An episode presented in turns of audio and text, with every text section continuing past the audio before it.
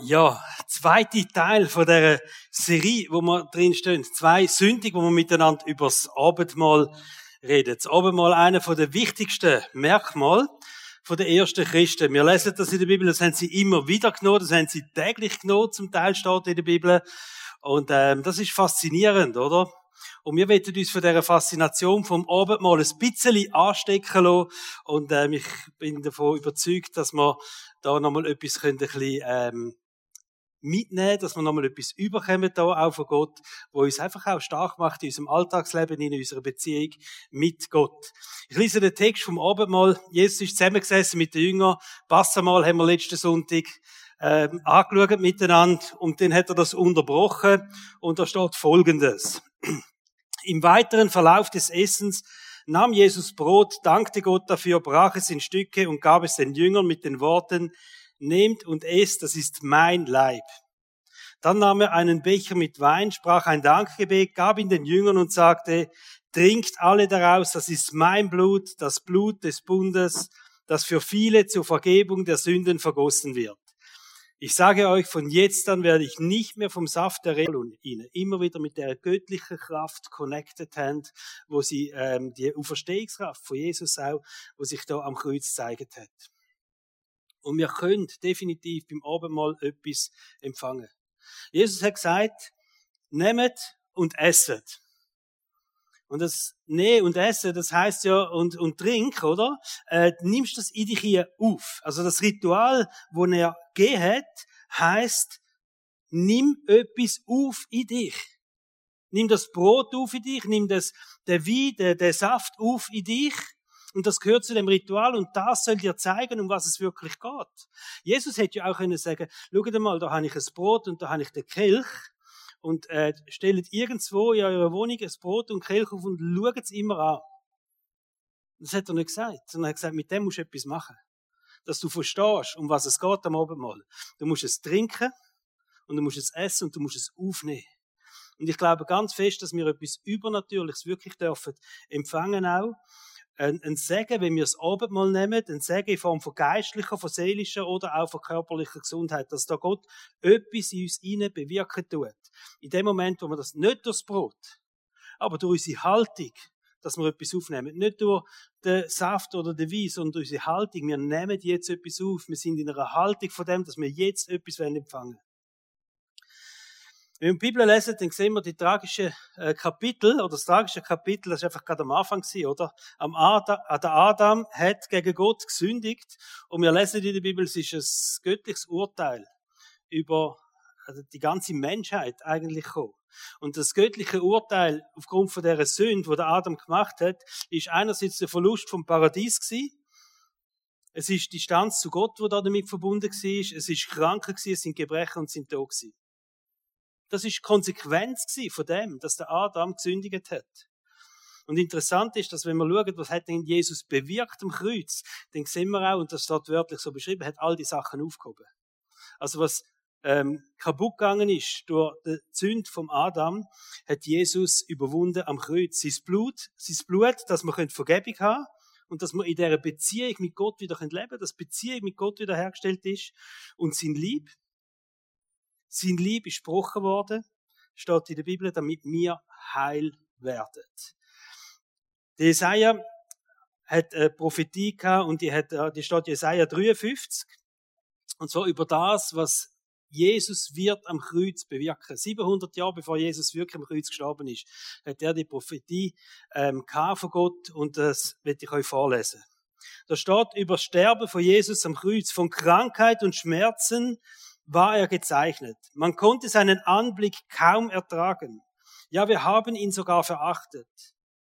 Dabei war es unsere Krankheit, die er auf sich nahm. Er erlitt die Schmerzen, die wir hätten ertragen müssen. Er wurde blutig geschlagen, weil wir Gott die Treue gebrochen hatten. Wegen unserer Sünden wurde er durchbohrt. Er wurde für uns bestraft und wir? Wir haben nun Frieden mit Gott. Durch seine Wunden sind wir geheilt. Also einerseits, wir sehen den Aspekt von der Vergebung, das versöhnt dürfen sie mit Gott, wir, wir haben jetzt Frieden mit Gott. Und dann der zweite Satz, und wir, Wir sind geheilt. Geheilt von was sind wir geheilt? Es steht, er hat unsere Krankheiten auf sich genommen, unsere Schmerzen und all das als Kreuz tragen. Jesus hat sich erfüllt, was der Prophet Jesaja vorausgesagt hat, 700 Jahre bevor das passiert ist. Mit dem Sterben hat Jesus den Preis zahlt, dass wir in den Himmel kommen können. Ganz klar, es ist unsere Erlösung. Und steht aber auch durch seine Striemen, durch den gebrochene Lieb von Jesus, dass das ein Preis war für unsere Schmerzen, für unser Leid und unsere Krankheiten, warum dass wir können geheilt werden Und wenn wir es oben mal nehmen, dann, dann sprechen wir das aus, verstehen ihr? Dann zeigen wir das, dann proklamieren wir das, dass wir sagen, hey, es ist eine Tatsache, dass durch die Wunde von Jesus, durch sein gebrochene Lieb, durch die Schmerzen, die er hat, die Krankheiten, die er als Kreuz hat, unsere Krankheiten, dass wir können geheilt sein Und ist auch noch so ein interessanter Link, oder? Der Adam, er hat einen Äpfel gegessen. Durch einen einfachen Akt vom Essen hat er alles versaut. Zünd und die ganze Konsequenz damit durch einen einfachen Akt vom Essen. Und jetzt kommt Jesus und er sagt, es ist ein unheimlicher Preis, all das wiederherzustellen, was ich, äh, was, was kaputt gegangen ist, aber ich zahle den Preis und ich gebe mein Leben. Und ihr erinnert euch durch das, und zwar durch einen einfachen Akt vom Essen, dass das alles wieder heil darf werden, auch in deinem Leben. Wir sehen auch die Symbolik vom Brot in der Bibel. Jesus hat ganze, ein ganzes, fast ein ganzes Kapitel über die Symbolik vom Brot geredet, wo er auch gesagt hat, hey, ich bin das wahre Brot vom Leben, oder? Und er hat da einen Bezug gemacht zum Manna, wo das Volk Israel in der Wüste gelaufen ist. Sind ja 40 Jahre in der Wüste gewesen und da ist immer ähm, das Brot vom Himmel gekommen, das heißt Manna, äh, wo sie da so, so komische Körnchen, wo sie haben können essen. Und mit diesen Körnchen, wo das Volk Israel jeden Tag von Gott bekommen hat, die Brotkörnchen, äh, durch das sind sie fit gewesen und gesund geblieben. Es hat keine Krankheit gegeben im Volk Israel in dieser Zeit. Sie sind fit und gesund geblieben in dieser ganzen Zeit der Wüste. Wo wir eigentlich müssen sagen, das muss eine Zeit von Mangelerscheinungen sein, oder? Kein Zusatznahrungsangebot oder weiß ich nicht was. Es ist einfach Wüste gewesen. Aber das hat gelangt, das Brot vom Himmel. Dass sie fit geblieben sind und gesund geblieben sind die ganze Zeit. Und dann sagt Jesus in dem Zusammenhang, wissen was? Vers 51, Johannes 6, Vers 51. Ich bin das lebendige Brot, das vom Himmel herabgekommen ist. Ich versichere euch, wenn ihr das Fleisch des Menschensohnes nicht esst und sein Blut nicht trinkt, habt ihr nicht, habt ihr das Leben nicht in euch. Wer mein Fleisch isst und mein Blut trinkt, hat das ewige Leben und ich werde ihn an jenem letzten Tag auferwecken. Also wir sehen ganz klar, das Brot, wo Jesus sagt, das ist Symbolik vom Leben. Ich selber, sagt Jesus, ich bin das Brot vom Leben. Und das ist die Symbolik von dem Essen und von dem Trinken, wo Jesus da äh, bereits erklären tut. Wenn wir jetzt die Vers anschauen, die Brotrede, das sagt man auch von Jesus, wo er sagt, ich bin das wahre Brot und ihr müsst mich essen und ihr müsst mich trinken, oder? Und ihr werdet das Leben haben, dann wissen wir klar, es geht letztendlich ums ewige Leben. Es geht um das Leben nach dem Tod, wo Jesus sagt. Wenn er sagt, ich gebe auch mein Leben hin für euch, damit ihr das ewige Leben könnt haben. Und wir wissen auch, dass wir letztendlich, das sagt die Bibel, im Himmel mal einen neuen Körper werden überkommen. Und dann steht, und es wird kein Leid und kein Schmerzen, es ist die komplette, totale Wiederherstellung. Aber das Abendmahl erinnert uns daran, dass wir jetzt schon Anteil haben an allem, was Jesus bewirkt hat am Kreuz. Es erinnert uns daran, dass wir jetzt schon Anteil haben, auch an dem Teil von der Heilung. Auch wenn die vollkommene, die letztendliche Erfahrung von Heil, wenn wir das Heil beschreiben können wir sagen, das ist der Zustand, wenn wir im Himmel sind, oder? Das ist das Heil, wo Jesus meint. Aber wenn die vollkommene Erfahrung erst im Himmel ist, dann wissen wir trotzdem, dass wir jetzt schon die Möglichkeit haben, Anteil zu haben an der heilenden Kraft von Jesus. Und der Peter schreibt das auch im ersten Petrusbrief, Kapitel 2, Vers 24, er sagt, schaut, durch die Wunde von Jesus sind ihr geheilt. Da gibt's Heilig durch die Wunde von Jesus. Das ist die Grundlage auch geschaffen, dass wir auch körperliche Heilig dürfen erleben. Und das Abendmahl erinnert uns an alles, was am Kreuz passiert ist. Nicht nur, dass Jesus sein Blut vergossen hat zur Vergebung von der Sünden und zum neuen Bund, sondern auch, dass er sein Lieb gebrochen hat. Sein Lieb und seine Schmerzen äh, an das Kreuz getragen hat und all die Ohnmacht und die Demütigungen ertragen hat, ähm, dass wir heil werden können. Und ich will euch eigentlich ermutigen, das Abendmahl regelmäßig zu nehmen. Ein bisschen zurückgehen zu der ersten Christenheit, wo sie regelmäßig führen, oder? Wenn du dir nicht mehr so bewusst bist, was das Abendmahl bedeutet, dann nimm es wieder. Und erinnere dich wieder und das wieder in die vorderste Schublade nie, weil so etwas Wichtiges auch ist für dein Leben, was da Jesus gemacht hat. Aber Jesus hat nicht nur wollen, dass die Jünger irgendwie in Erinnerung schwelgen, sondern ich bin überzeugt, Jesus hat wollen, dass sie mit der Verbindung, mit dem Abendmahl, mit der inneren Haltung, dass sie die Kraft von Gott in einem besonderen Maß auch erleben. Und darum glaube ich, ist es wichtig, dass man aus dem Abendmahl nicht einfach irgendein Ritual macht. Und das ist eine von meinen Entdeckungen gewesen, wo ich mich nochmal intensiv mit dem Abendmahl beschäftigt habe. Es ist nicht einfach ein Ritual. Es ist nicht einfach etwas, was ich nehme, sondern es ist ein Moment, wo ich glaube, dass Gott nochmal etwas machen will. Und darum glaube ich, das Abendmahl muss eine Erwartung haben. Es muss die, die Erwartung haben, zu sagen, hey, ich kann Anteil haben, ich kann jetzt etwas empfangen, wenn ich das Abendmahl nehme. Wenn wir die Haltung haben, das ist einfach ein Stück Brot, oder es ist jetzt einfach so ein Becherli mit ein bisschen Traubensaft oder Wein drin, dann ist es genau das. Dann ist es einfach ein bisschen Brot und es ist einfach ein Becherli mit ein bisschen Wein drin.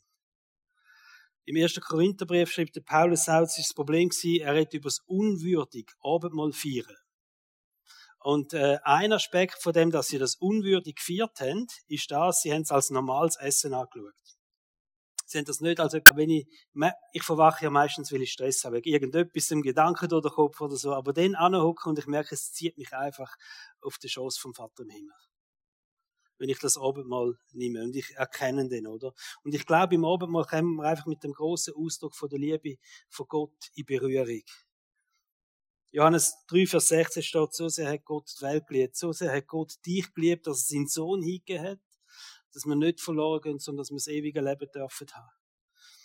Und ich glaube, die Liebe von Gott zu erkennen im Abendmahl, seine Nähe dürfen erfahren im Abendmahl, das ist eines der grossen Erlebnissen, wo dir Gott schenken will Einfach wenn du dir die Zeit nimmst und anhockst und sagst, Gott, ich will jetzt einfach dir näher sein. Einer von den ganz guten Gründen, oder?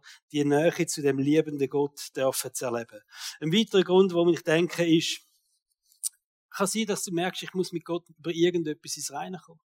Etwas ist nicht gut gelaufen in meinem Leben und es ist jetzt ein Moment, wo ich mit Gott will Reine kommen, weil es steht, all meine Sünden alles. Mein Schuldschein, alles, was mich belastet, alles, was mich anklagt, das hat Jesus an das Kreuz genagelt, oder? Und es ist vergeben durch, äh, durch, durch sein Blut, das er vergossen hat an dem Kreuz.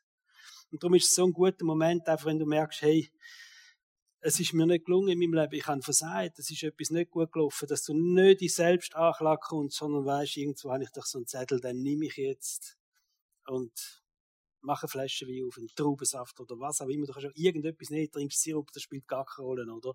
Aber sagst, jetzt muss ich es mal haben, weil ich weiß, ich will das mit Gott in Ordnung bringen. Ganz ein guter Grund, um das Abendmahl zu feiern. Das Abendmahl, glaube ich, ist auch so ein Anker in stürmischen Zeiten. Es gibt Zeiten in unserem Leben, da stürmt es einfach. Und der Sturm heißt vielleicht Sorge, vielleicht Angst, vielleicht Trauer, vielleicht Versuchung, Zerbruch, aber es ist immer gut, wenn stürmt in deinem Leben, dass du sagst, ich fange jetzt auf Jesus zu schauen. Nicht auf den Sturm schauen, sondern jetzt auf Jesus zu schauen, oder? Und Jesus hat Macht vor der Finsternis, über die Macht vor der Finsternis triumphiert, er hat sie besiegt, das haben wir angeschaut. Und wenn du sagst, in so einem Moment von einem Sturm in deinem Leben hock ich an und ich nehme jetzt oben mal, dann sagst du, und ich will jetzt Anteil haben an dem Sieg über die Macht vor der Finsternis. Und ich will Gott in einer ganz besonderen Kraft dürfen erleben. Gerade in der Situation, wo du drin bist. So mal nicht, vielleicht auch wenn du merkst, oder das Gefühl hast, ich bin ungerecht behandelt worden. Ich werde ausgrenzt, ich werde verspottet, ich werde ausgelacht, ich werde verraten, was auch immer. Wir haben so, gibt so viele Formen von Ungerechtigkeit, die wir empfinden in unserem Leben, wo uns vielleicht eben auch passiert. Vielleicht sind es eben nicht nur Empfindungen, das passiert auch, oder? Und in der Bibel steht, Jesus hat das durchgemacht. Er hat alle die Scham, alle die, die, der Spott und der Hohn und das Aus